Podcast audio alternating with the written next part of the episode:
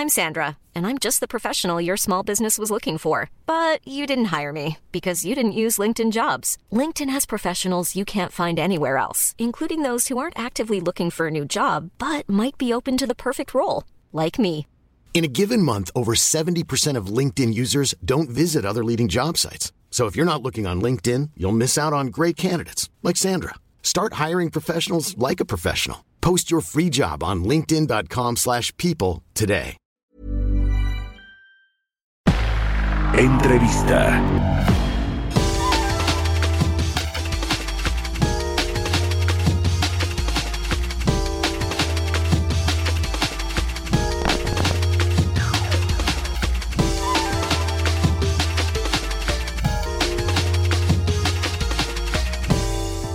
Ya estamos de regreso aquí en Bitácora de Negocios. Son las 6 de la mañana con 30 minutos, tiempo del centro de México. Le decíamos de este reporte del Econeval con respecto a la pobreza en México que aumentó de 51.9 millones de mexicanos en el 2018 a 55.7 millones en el 2020. Es decir, 3.8 millones más se sumaron a pues este eh, umbral de la pobreza en México. También creció la pobreza extrema, pasó de 8.7 a 10.8 millones. Eh, la carencia de los servicios de salud. Para platicar de todo esto me da mucho gusto saludar al doctor José Nabor Cruz, el secretario ejecutivo del Coneval. Doctor, ¿cómo está? Muy buenos días.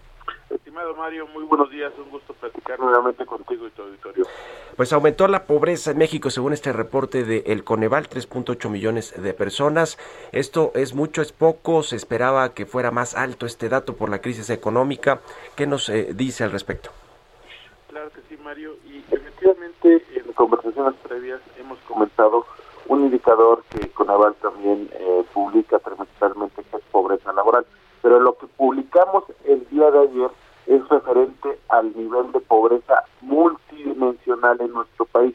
Es decir, no solamente tomamos la parte del ingreso, sino también seis carencias sociales y a través de eh, combinar ambos factores, pues tenemos los niveles de pobreza. Ya mencionadas este incremento de dos puntos porcentuales o de 3.8 millones de personas de 2018 a 2020 en situación de pobreza eh, multidimensional.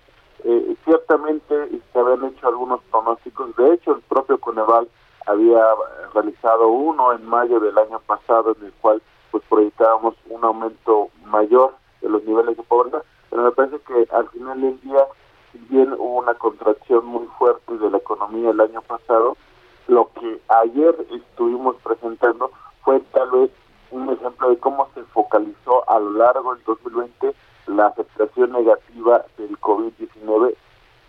Trasladamos el análisis a nivel estatal en al menos tres entidades federativas.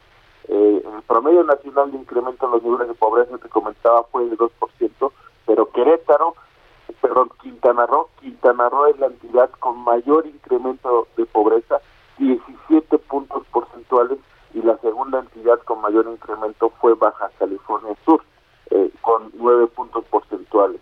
Eh, estas dos entidades claramente tienen una afectación por temas turísticos, actividades turísticas que tuvieron eh, una contracción muy fuerte el año pasado y a partir de ahí de hecho tenemos dos entidades que aún en un contexto de pandemia tuvieron eh, una, un avance en la reducción de pobreza multidimensional, siendo Nayarit el estado con eh, mayor eh, una mayor disminución de los niveles de pobreza con 5.3 puntos porcentuales. Entonces ciertamente hay efectos mixtos, llamémoslo de esta manera, porque también si lo vemos en el ámbito urbano y rural, mientras que en el ámbito urbano, en las localidades urbanas del país, aumentaron los niveles de pobreza alrededor de 3 puntos porcentuales, si lo vemos en el ámbito rural, esta disminuyó un punto porcentual.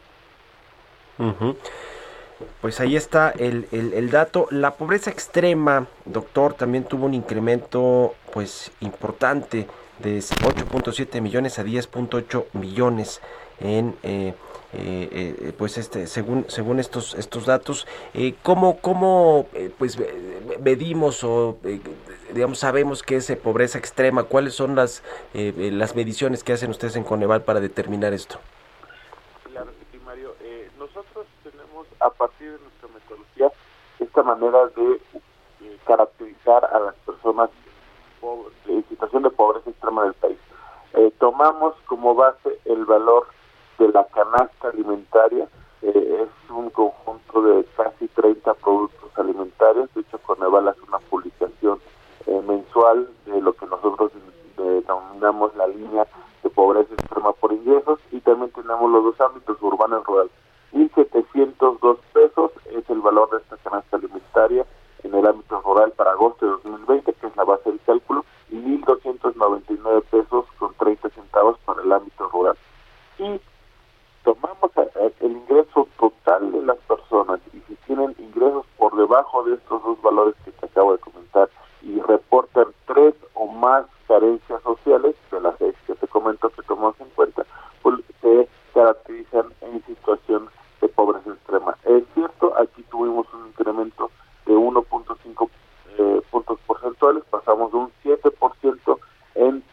2018 a un 8.5% en 2020 y de nueva cuenta entre las entidades eh, a, realizar el análisis a nivel estatal eh, que fue parte de la información que también presentamos el día de ayer por parte de Coneval, pues eh, Quintana Roo de nueva cuenta es la entidad con mayor incremento de personas en situación de pobreza extrema, con 6.8% de su población. En ambas eh, modalidades, pobreza extrema y total eh, personas en situación total de pobreza, pues es desafortunadamente Quintana Roo la que tuvo la, la, la mayor afectación de 2018 a 2019. A la luz de estos datos, eh, doctor José Nabor Cruz, secretario del Coneval, eh, ¿han funcionado los programas sociales, la política de desarrollo social de este gobierno, sobre todo en un año tan complicado como fue el 2020 por la crisis económica que generó el COVID-19? Podemos tener una visualización eh, de cómo se comportaron los apoyos sociales de los tres niveles de gobierno con el siguiente ejercicio que también publicamos el día de ayer eh, como recordarás, las eh, INEGI clasifica por eh, grupos de ingresos eh, las percepciones de los hogares y hay un rubro que es transferencias. Y al interior de transferencias está el rubro de apoyos gubernamentales por programas sociales. Entonces, en el ejercicio estadístico que presentamos el día de ayer, retiramos estos ingresos, el de apoyos sociales eh, gubernamentales de los tres niveles de gobierno y en ese sentido la pobreza no hubiera aumentado a 43.9% sino a 45.9%, es decir, se hubiera incrementado a 58.2 millones de personas. Y en pobreza extrema hubiera sido un incremento a 10 puntos porcentuales, es decir, se hubieran ubicado 12.8 millones de personas. Entonces, ciertamente, lo que podremos eh, analizar es que, eh, al menos en esta ocasión, tan fuerte como la del año pasado, pues eh, los apoyos de programas sociales de los tres órdenes de gobierno contuvieron que este incremento no fuera mucho mayor. Pero mucho mayor estamos hablando, según estos datos, eh, doctor José Nabor Cruz, a, que le ayudó a medio eh, millón ¿no? de personas, unos 500 mil mexicanos que sí, eh, digamos, su, se, hubiera aumentado la pobreza en 500 mil mexicanos más, según estos datos, ¿no? Sin los programas sociales. Un 45.7 millones, que es la cifra que vimos sí. ayer, a 50 Ah, 58, no hombre, no, no, no, claro, son muchos más millones, sí, había, había escuchado mal. No, bueno, claro que sí, pues son más, más bien como 5 millones, ¿no? Eh, en total es lo que hubiera aumentado, es decir, de alguna manera se contuvo que alrededor de 2.5 sí. millones de mexicanos hubieran caído pobres. Correcto. Pues está eh, muy interesante todos eh, eh estos eh, datos, doctor. El último tema, pues eh, precisamente porque hubo crisis de salud, crisis sanitaria con el COVID-19, eh, y es muy revelador también este dato de que 28.8% de la población mexicana pues no tuvo acceso a servicios de salud en, en el eh, 2020, se re, reconvirtió también toda la política de salud, se eliminó el Seguro Popular, entró en funcionamiento el INSABI, eh, le pegó la crisis del COVID-19. Este, estos datos eh, son reveladores también. ¿Cómo se comparan contra otros años, secretario? Así es, Mario. Efectivamente, de las seis carencias, la que tuvo el mayor incremento en estos dos años fue carencia de servicios de salud. Y muy rápidamente, cuando nosotros desde Coneval analizamos